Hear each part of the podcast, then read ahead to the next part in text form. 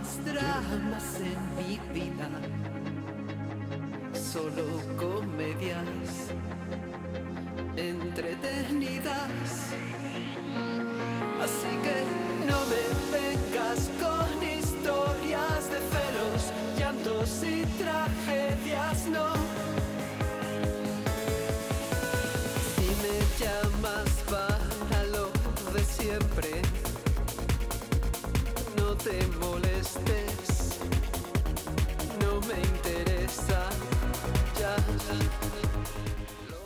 Ay, que nos entretenemos aquí, Patricia Sánchez y yo, Poniéndonos al día. poniéndonos al día, hablando de posibles futuros eh, películas y series que comentar en programas, bueno, cositas nuestras. ¿Qué tal, Patricia? es. Pues muy bien, la verdad. Ya de jueves y bueno, y hace un día otra vez poco primaveral. Pues sí, yo... El otro día vi un vídeo que era como este otoño no sé qué ponerme y era un jersey, el chubasquero, después la camiseta de manga corta porque hoy hace calor. Sí, es que veo por la calle a gente en manga corta, gente con plumas. Eh, yo estoy totalmente Sí, sí. perdida. Nos tiene el tiempo un poco locos. Totalmente. estoy Así perdida. estamos todos, un poco resfriadillos. Yo, yo me lo he cogido, la verdad. Haciendo deporte por la mañana me lo he llevado. Está doblado. todo el mundo igual, yo me estoy librando, pero seguro que por poco tiempo. Y me da una pereza. Que es el, el el resfriado de esta época es como una Sí, tradición, ¿no? Qué rollo. Y ya pues preparando, ya ha terminado Halloween, pues preparando la Navidad. Claro que sí, venga, ande. bueno, Está en todos los lados puesto la Navidad, así que claro que es sí. alucinante. Pero Pues yo me sí. sumo, ¿eh? Yo me sumo ya. O sea, yo ya empiezo con la Navidad. Ya en casa va a empezar a haber adornos navideños. Ay, que hay que Que no aprovecharlos. te oigan en mi casa. Que no te oigan, porque yo siempre intento retrasar al máximo, decorar poquito. Ah, a mí es que me poquito, encanta. pero bien. Claro, a mí me encanta la Navidad y yo decoro mucho y también bien, entonces la y, liamos. y en mi casa gusta lo mucho y, y aunque sea hortera, a, a lo basto, va, bestia. Y yo, y- mm, mm, bueno. Otro día hablamos de adornos de Navidad. Bueno, ya empezaré a traer pelis de Navidad, ¿no? Ay, Porque ya sí. tenemos que quitar un poco de dramatismo, que hoy tenemos una peli un poco chunga Sí. de ver, demasiado intensa. De hecho, yo estoy diciendo, tengo la, la semana que viene vamos a hablar de Juliet desnuda, que no la he visto. Juliet desnuda, estoy out de tus películas, Patricia. No la he visto, verdad. me la han recomendado de, de una lista que me ha ido haciendo Juliet gente. desnuda. Sí, no sé de qué va. ¿Será de cine B? B, que es la segunda letra del abecedario Sí. y no la penúltima. la, la antepenúltima. Eso, la antepenúltima. Veremos a ver qué nos depara la siguiente peli, pero bueno, esta que es Mi vida sin mí, que luego mucha gente me pregunta, es una película, aparte de muy densa, muy dramática, habla de, bueno, pues de un proceso de muerte en el que tienes muy pocos meses para, para gestionar muchas cosas. Y bueno, en este caso la protagonista decide no decírselo a nadie. Y es verdad que de todas las muchas cosas que se pueden hablar de esta película, porque hay una relación de pareja, hay una familia de por medio, hay unas niñas, hay una historia con su madre bastante traumática. De hecho, ella hace una lista ¿no? de las cosas que quiere hacer antes de, de fallecer, que consiste en reconciliarse con su madre, en volver a ver a su padre, cosas ¿Esta es que... de la plataforma petrolífera? No. No, ella trabaja en una. Bueno, no sé si es una plataforma petrolífica. Petrolífera. Petrolífica. Petroli- petrolífica. Petrolífera. No sé dónde. tra- trabaja limpiando.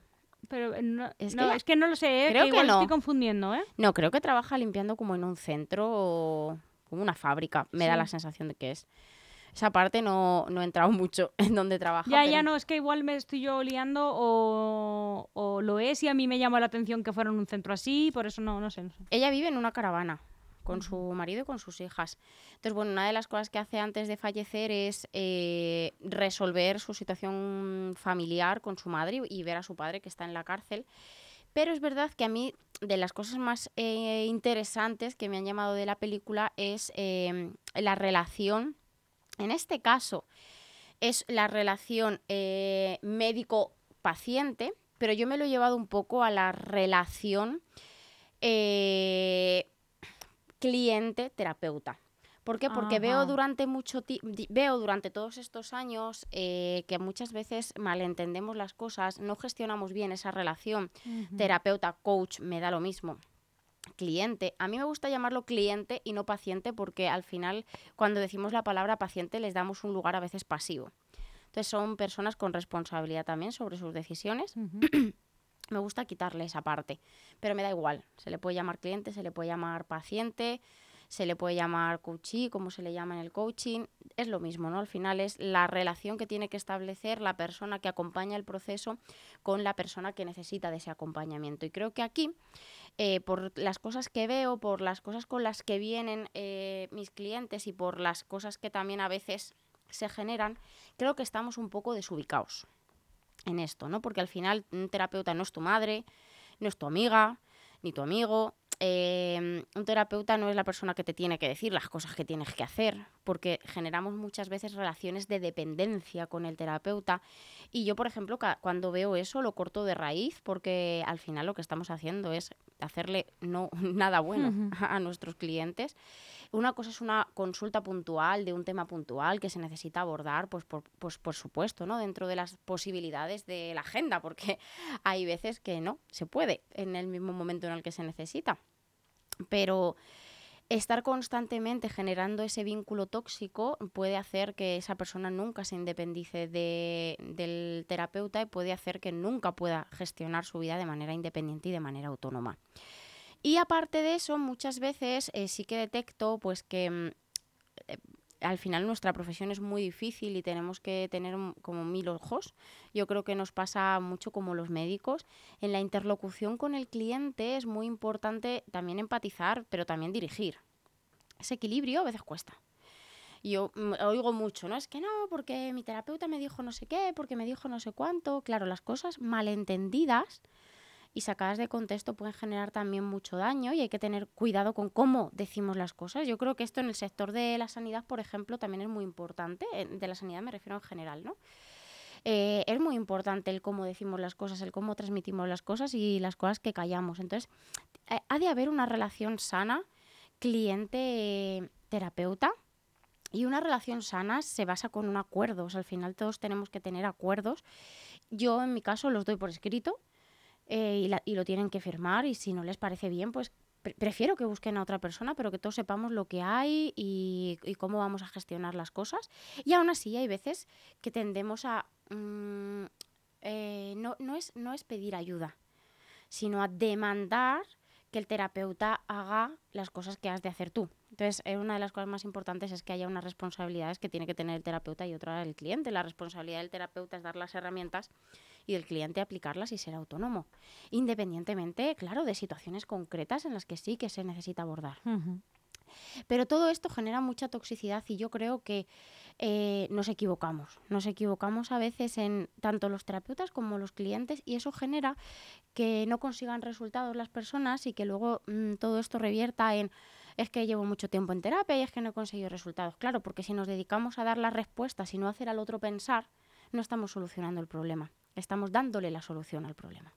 Entonces, eh, he hablado mucho, o sea, he reflexionado mucho sobre este tema con esta película, porque es verdad que mm, se establece, al final, la única persona que conoce que va a fallecer esta mujer es su médico.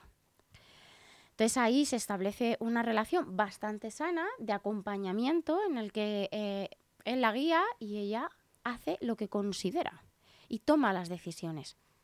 Y creo que es un buen ejemplo, en, en esta película sale un buen ejemplo de cómo se puede dar esta información, porque claro, no es cualquier cosa, ¿no? Lo que se le está diciendo a una persona es, oye, tienes 30 años, en cuatro meses creo que era, una cosa así, te vas a morir.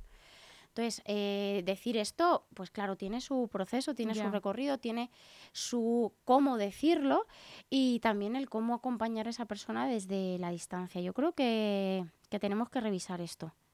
Mira, hoy, hoy, y bueno, me pasa mucho, ¿no? Mucha gente me viene y me dice, no, es que he ido a terapia y he ido con mi marido o con mi mujer y es que nos han dicho, no, es que tú tienes la razón, es que tú tienes la razón. Y yo digo, madre mía. No, porque al final eh, nosotras no estamos para dar la razón a nadie, te- tenemos que hacer pensar a los demás. Y que lleguen ellos a su propia razón.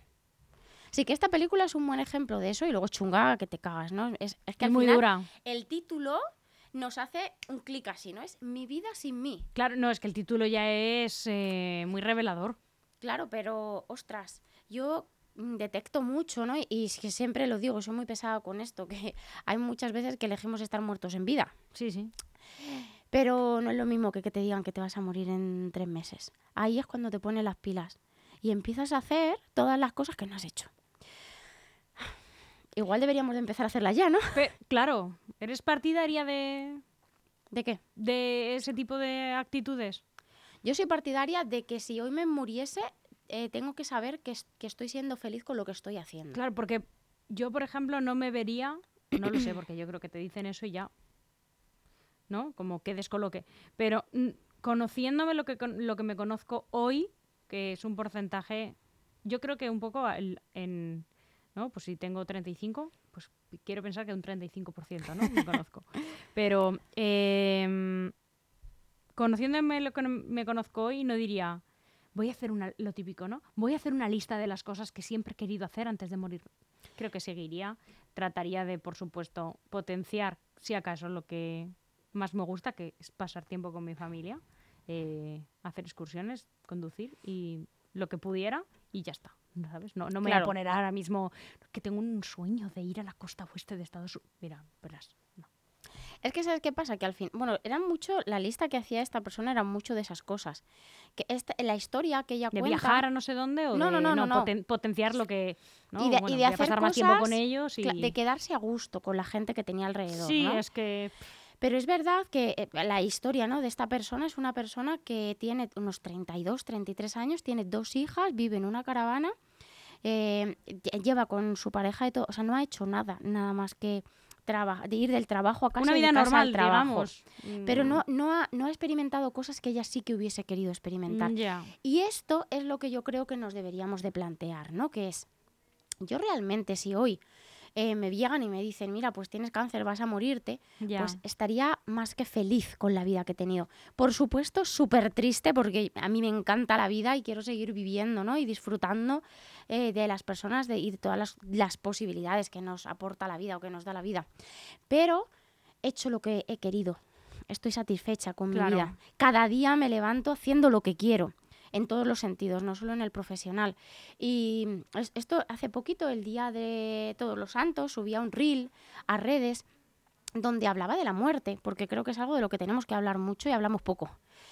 Y al final todos tenemos alrededor abuelos, bisabuelos o personas mayores.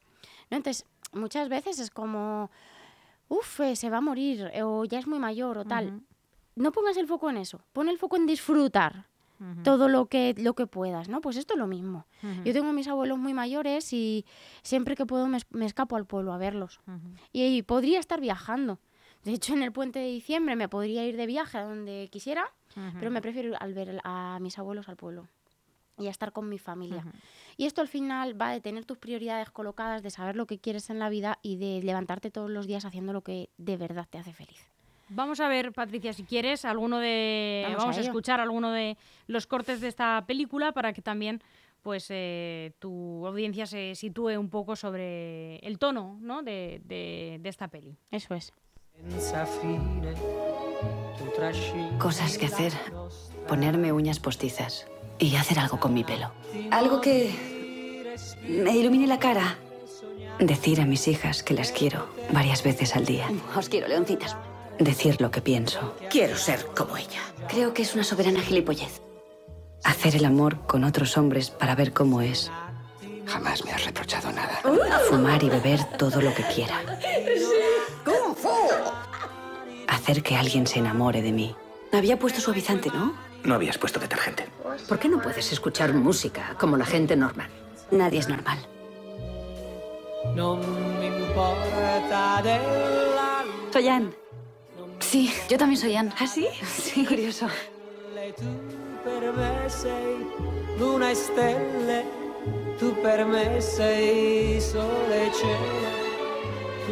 Esta eres tú. ¿Quién lo iba a decir? quanto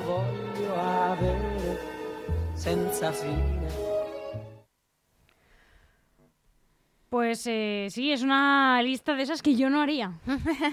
no lo recordaba. Eh, sí, pues mm, bueno, en realidad son cosas bastante cotidianas, ¿eh? Sí, Eh, son no cosas son cosas grandilocuentes. No, de hecho ella lo, habla de, de llevar a sus hijas a la playa. Que no es una cosa No, que digas, no, no, es ver la primera vez que tus hijas ven la playa. Bueno, Hay yo es que no haría una lista, ¿eh? es lo que primero tendría que haber hecho. Creo que no haría una lista. Claro, que vivirías tu vida Mm, sí. tal cual y la explotarías a muerte. Sí, eh, sí, más calmadamente, pero ¿Vendrías a trabajar? Sí. sí. Yo, yo aquí em- lo enfoco mucho ¿no? a, a las prioridades. Nos pueden ¿Qué me encan- vas a enfocar? No, no, no, no. Creo que, que, claro, es es súper importante el trabajo y a mí, por ejemplo, me encanta, pero creo que si me dieran tres meses aprovecharía Pues a no lo sé, muerte. mira, sinceramente para estar no lo con mi sé. gente. No lo sé. Yo creo que aprovecharía a muerte para, para estar con las personas que quiero. Si me dieran la oportunidad, probablemente unos días sí y unos días no, dependiendo. Claro. Quizá haría más puentes largos. No, no lo sé, no lo sé. Eh, depende también del tiempo, todo dependería, ¿no? Pero... De todas maneras, que en esa situación no debemos de ponernos. La pregunta que debemos de hacernos es, ¿soy feliz con mi vida? Porque es que esto pasa así. Entonces, es, ¿soy feliz con mi vida? Si hoy me pasara algo, me quedaría a gusto. Claro. o me quedan cosas por hacer que no me he dado la oportunidad de hacer. Una de las cosas que, que ella pone en esa lista es eh, estar con una persona que la haga caso. A nivel de relación de pareja. Lo consigue. Ujú. Está con Me una estoy cuenta persona- que no me acuerdo de nada de esta peli. Está con una persona que le hace caso, pero tú dices, ostras, ¿realmente esta persona era feliz? ¿no? Y, de hecho, al final de este vídeo lo que ella dice es, ahora me doy cuenta de quién soy. Es que estas cosas muchas veces nos damos cuenta de quién somos cuando nos vamos a morir, cuando nos entra un suceso trágico y de todo esto hay que hacerlo antes. Claro. Entonces, el, el mensaje que yo creo que, que, debemos- que nos debe de calar de esta peli, con lo que yo me quedo es, oye, hazte la pregunta, ¿eres feliz ahora mismo con tu vida? Si mañana te murieses, ¿estarías orgullosa, satisfecho, satisfecha con lo que has hecho hasta ahora? Si es que sí, entonces continúa. Si es que no, tienes que empezar a hacer cosas de manera diferente y remover cielo y tierra, pero luchar por lo que quieres. Claro que sí. Eh, también querías enfatizar en el programa de hoy de esta relación entre, en este caso, médico-paciente, en, bueno, en el caso de un profesional y su cliente o su paciente. Eso es. Y no quiero dejarme este segundo audio sin poner, si te parece, Patricia. Vamos a por ello. Venga.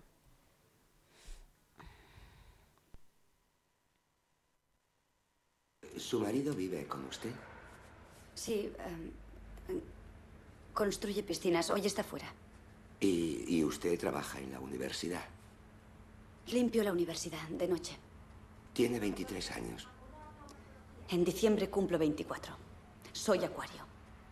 ¿Y usted de qué signo es? Dígame, ¿qué coño me pasa? Hemos repetido la eco tres veces. Y ¿Está segura de que prefiere no avisar a su marido? Sí, prefiero no avisarle. Hemos hecho la eco tres veces y he solicitado una biop- ¿Y? Usted tiene un tumor en ambos ovarios. Ha alcanzado el estómago y empieza a extenderse al hígado.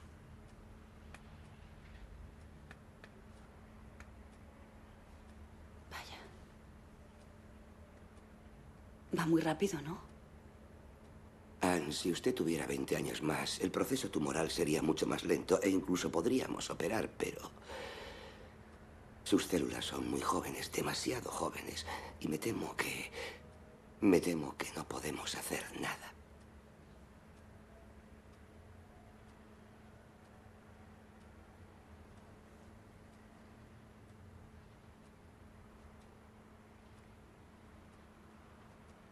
Joder.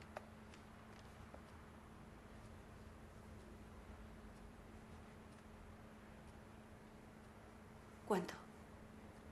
Dos meses, tal vez tres.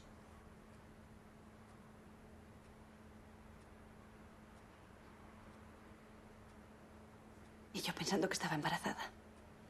No. Me temo que no.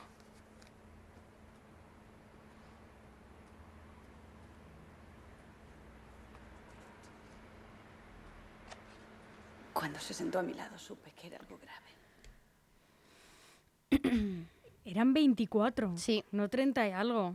Es, muy- es que al final es una persona de 24 años que ya tiene dos hijas, em, que tiene un marido, que, que, le- que ya siente que le han quedado muchas cosas por vivir. Hombre, ¿no? claro, es que imagínate. Entonces, como a cualquier persona. eh, de hecho, una de las cosas que pone es hacerse la manicura. Que al final es algo que, bueno, que es más o menos asequible para mm, la mayoría de las personas.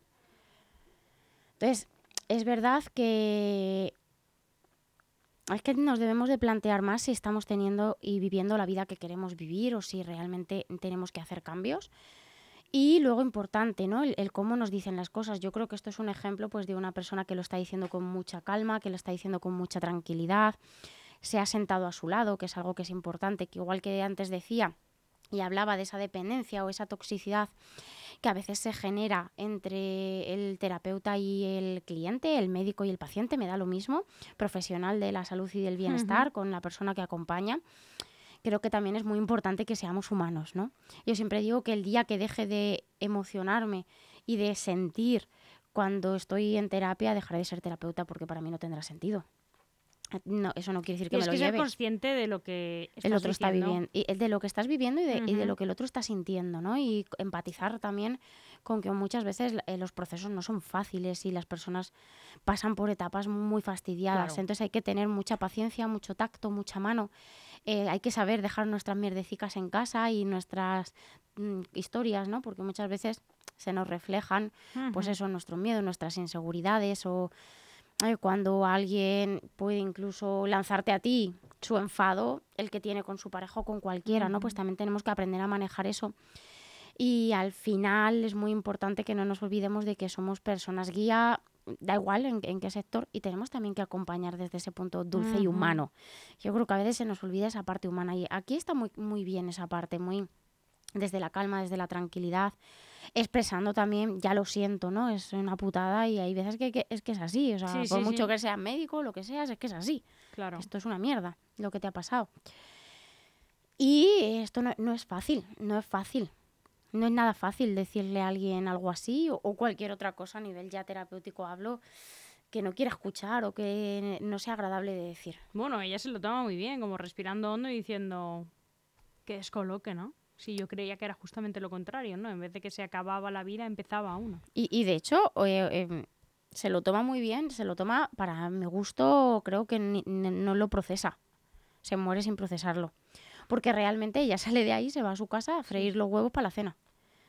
Y acuesta a sus hijas y se va a trabajar. Y cuando sale de trabajar se va a una cafetería y se pone a hacer la lista de las cosas que quiere hacer antes de morirse. Y no se lo dice a nadie, absolutamente a nadie, hasta que fallece. Entonces, no es una manera de gestionarlo muy saludable.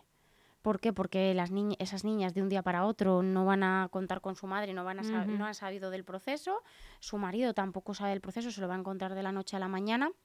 Ella al no verbalizarlo, no lo está procesando tampoco. Y... Ya, lo que pasa que, claro, este tipo de... Em, vamos, lo sabrás eh, muchísimo mejor, ¿no? Lo que pasa que este tipo de... Mm, de decisiones que una persona toma es imposible juzgarlas, ¿no? es que, es que piensas, ¿qué haría yo? Es que le están diciendo dos, tres meses, ¿no? dices, es que realmente a lo mejor tampoco les va a dar tiempo, entonces tengo que tomar... Y hay una cosa que pienso muchas veces, ¿no? Tengo que tomar una decisión. Igual no es la correcta, pero había que tomar una. Hmm, mejor hecho que perfecto, Fíjate, digo yo. Em, em, eh, yo que, tengo cerca a, muchos profesionales sanitarios que tienen que tomar decisiones muy rápidas, eh, y en situaciones de emergencias, ¿no? Y, hay que tomarla. ¿Y cómo sabías si es la buena? Es que, y si eh, lo mismo tomas una y al final muere y dice, ya, pues que si no la tomaba se moría igual. Claro, efectivamente. Había hay que tomar una decisión, ¿no? Y, y, si y después se ha muerto y si hubieras tomado otro hubiera vivido y dice, no, es que si no, si no lo que, lo, como se va a morir seguro si no tomo ninguna. Eso es. Entonces había que tomar una, ¿no? Y ella toma no, no decir nada. Porque ¿y si toma la contraria y son tres meses? de desgracia, de tristeza, de no gestionarlo igualmente, porque no les va a dar tiempo a lo mejor, ¿no? Porque ellos psicológicamente no están preparados. Las niñas no lo sabes. Ella tenía que tomar la decisión y la toma. Claro, ella toma esa decisión. Em, yo creo que tiene que ver con que no quiere la tristeza no la, no entra en ella. Claro. O sea, ella no vivió un proceso de duelo que sería lo habitual y lo que cualquier, cualquier persona le, hubiese recomendado. De hecho, el médico se lo dice muchas veces. Avisa a alguien, ¿no? Porque esto es un... Y esto es una película. Esto es muy, muy raro que suceda. Porque una persona sola mm, llevar todo este proceso es muy complicado. Esto es un planteamiento, ¿no? Claro, pero es verdad que ella toma una decisión, la lleva y ella se muere en paz. Aún así, eso no quiere, no quiere decir que haya dejado ahí un proceso a sus hijas y a su marido duro porque no es lo mismo a nivel del concepto de muerte ver cómo Claro. alguien progresivamente fallece que que sea de la noche a la mañana. Es mucho más traumático y el estrés postraumático que dejará después Claro. a sus familiares pues será chungo. Pero esto también tiene que ver con eh, si nos sentimos que los que están alrededor nos van a acompañar o no. Esto tiene que ver con muchas cosas porque ella realmente lo hace porque está sobreprotegiendo a su familia y a su marido. Claro. Entonces, ahí hay, hay- hay que ver muchas cositas ahí, porque esa sobreprotección al final lo que está haciendo es meterles en una burbuja y engañarles, porque ella tiene, evidentemente, una persona que está en un proceso de cáncer, o sea, vomita, Sí, sí, sí. en- hay días que no se puede levantar de la cama y les está constantemente engañando. Entonces, eso luego sus hijas van a tener que hacer un trabajito, esto es una peli, pero Claro, luego sus sí, sí, hijas sí. se van a quedar con el malestar de que su madre la ha engañado. Así que bueno, esto, esto es otra Sí, historia. sí, eso es otro programa. Pero está claro que siempre hay que tomar una decisión. Lo peor que se puede hacer en la vida es quedarnos estancados. Desde luego. Patricia, como siempre, mil gracias. Igualmente. Un abrazo fuerte. Si al final del día, ¿qué más da? Va a acabar igual. ¿No sabes cómo comunicarte con tu pareja y sientes que no te entiende? ¿Cada vez sientes a tu pareja más lejos y has perdido toda complicidad? ¿Te gustaría tener una relación sana, equilibrada y estable con tu pareja? Soy Patricia Sánchez, psicóloga y terapeuta de pareja. Puedes encontrarme en www.serfelizenparejapatricia.com y en mis redes sociales, arroba serfelizempareja barra baja patricia. Ser feliz en pareja es posible, pero tienes que trabajar para lograrlo. Te espero.